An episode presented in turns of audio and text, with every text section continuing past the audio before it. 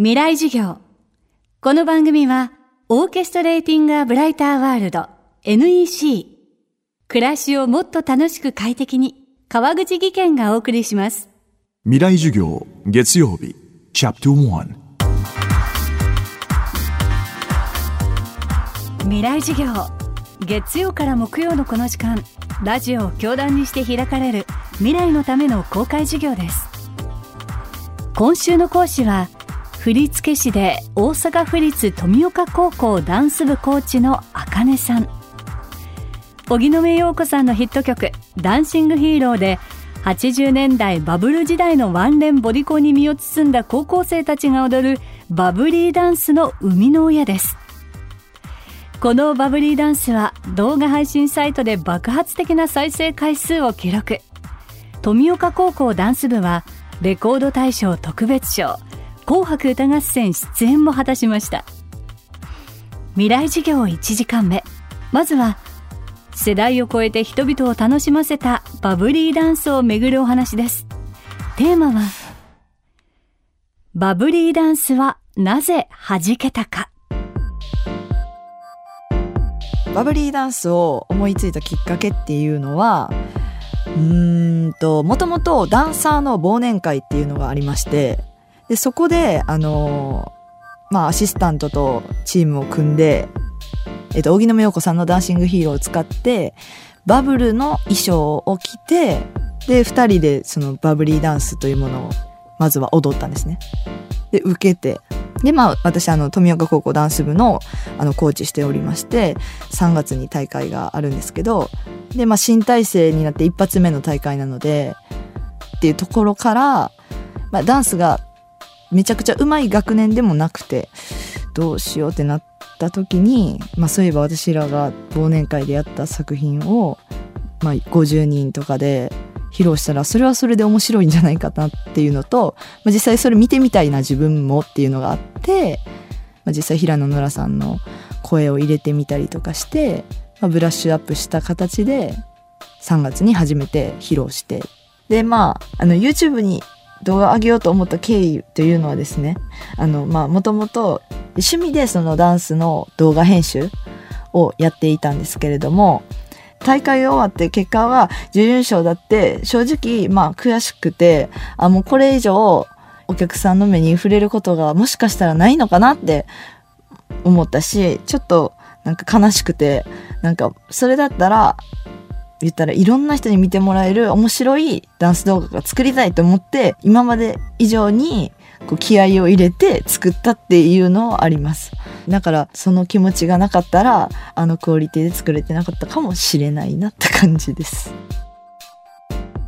こうして昨年9月に配信されたバブリーダンスの動画は実に5300万回を超える再生回数を記録。ダンス部員とあかねさんは一躍時の人となりました。なぜバブリーダンスはこれほどの大ヒットコンテンツになったのか。あかねさんはこう考えています。なぜ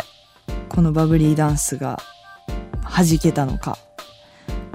バズったのかっていうところで。なぜなのか。もう本当にわからないです。ただ多くの世代にこう愛される作品になったのかなっていうのを思います。あとはまあ80年代ソングってもう本当に最高なんですよ。神様みたいな。私にとっては。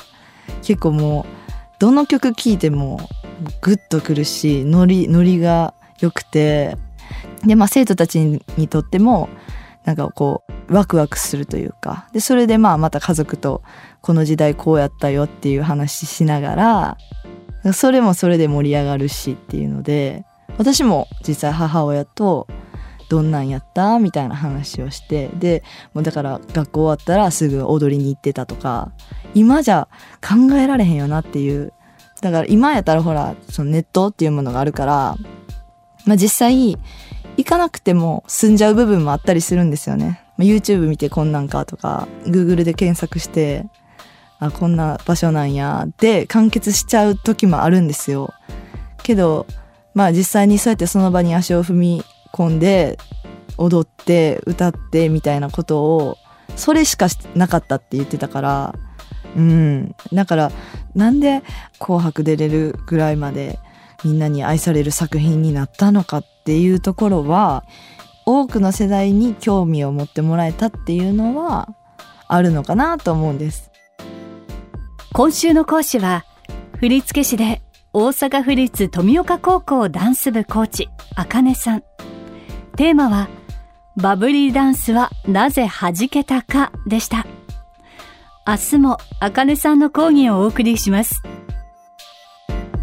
東京 FM とジャパン FM ネットワークが次の時代を担う大学生に送る公開講義。